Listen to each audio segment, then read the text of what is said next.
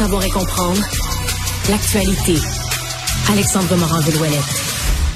Alex, bonjour. Bonjour, Benoît. Bon, annonce euh, d'abord le décès de Nadine Giraud. C'est en haut de, des nouvelles aujourd'hui, là, parce que vraiment, c'est triste. Euh, je pense 63 ans.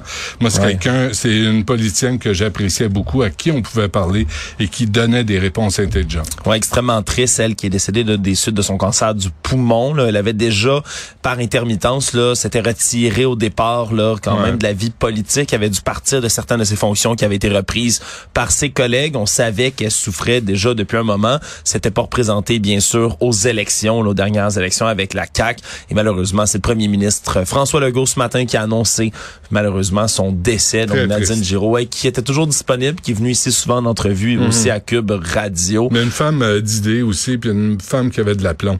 Oui, euh, absolument. Euh, très, très triste nouvelle apprise aujourd'hui. annonce de Québec. Annonce de Québec, 54 millions de dollars annoncés par la ministre de l'Enseignement supérieur, Pascal Pour lutter contre les violences à caractère sexuel en enseignement supérieur.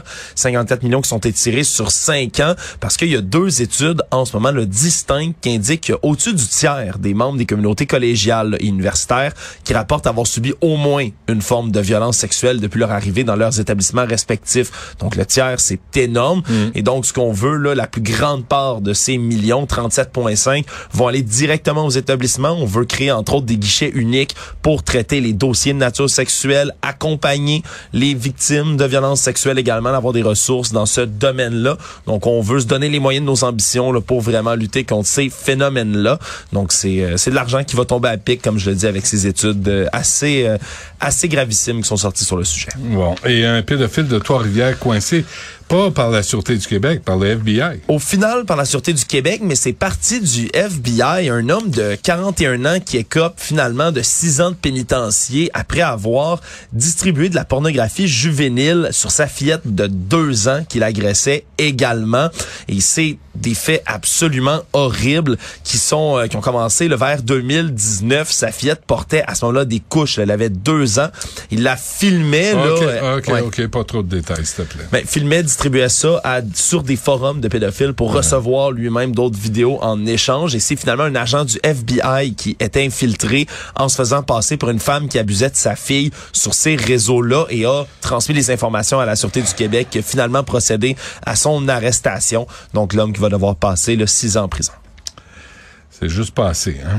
Mais bref, euh, des pêcheurs qui essaient de sortir un poisson de l'eau. C'est assez spécial. Merci ce qui se passe, Benoît. Là, on parlerait pas de n'importe quelle pêche aux nouvelles, tu le sais bien, mais c'est parce que sur le fjord du Saguenay en ce moment, Mathieu Bouchard et ses comparses, là, des hommes qui sont qui font de la pêche blanche depuis hier en journée, mais ils sont toujours pas capables de sortir leur poisson de l'eau. On parle d'un poisson de plus de 150 livres. On n'a aucune idée c'est quoi l'espèce exactement, mais depuis 14h45 dimanche, ils sont encore en train de se battre avec le poisson qui était au départ à plus de 400 pieds dans l'eau dans les eaux du fjord du Saguenay. Et ils essaient, ils essaient, ils essaient de remonter. On passé la nuit au complexe relayé à tirer le poisson. Et là, ils diffusent en direct sur leurs réseaux sociaux, sur Facebook. Il y a plein de gens qui se sont mis à aller écouter cette espèce de nouvelle télé-réalité-là de pêche qui a lieu aujourd'hui à cause de ça. Et donc, on, surveille tout ça, même du côté là de Pêche et Océan Canada, qui ont été avisés de la pêche miraculeuse à venir. Puis comme l'a dit le pêcheur lui-même, il espère que ce soit un filetant, parce que si c'est un requin, il va devoir le remettre à l'eau. C'est interdit. Ah Alors, euh, et on verra qu'est-ce que ça va être qui va pêcher de là. Mais une baleine, Moby Dick? Pour vrai, on, ils comprennent pas trop ce que c'est. C'est une baleine. Je pense que les gars seraient passés par le trou, euh, par le trou de la glace. sinon. avant. Et euh, le Super Bowl. Oui, t'as-tu écouté ça hier, un Peu, un peu, un Tout peu. petit peu, manger des ailes? Euh, non. Non, non, pas d'elle. Ben, c'était la messe du football américain hier, puis quand même tout un duel qui a fini de manière extrêmement serrée. 38-35, victoire des Chiefs de Kansas City contre les Eagles de Philadelphie. C'est leur deuxième sacre hein, du Super Bowl en quatre ans. Ils se faisaient dominer, ça qui est assez spécial. La stratégie des Eagles hier, c'était de jouer, d'écouler du temps, de laisser le moins de temps possible sur le terrain Patrick Mahomes, le corps arrière des Chiefs. Mais finalement, la stratégie n'a pas payé. Il y avait à peine joué quand il est revenu sur le terrain deuxième demi. Puis finalement, ils ont réussi à combler un retard de 10 points. C'était seulement la deuxième fois depuis, dans l'histoire du Super Bowl que des, une équipe qui perd par 10 points et plus est capable de remonter à la mi-temps.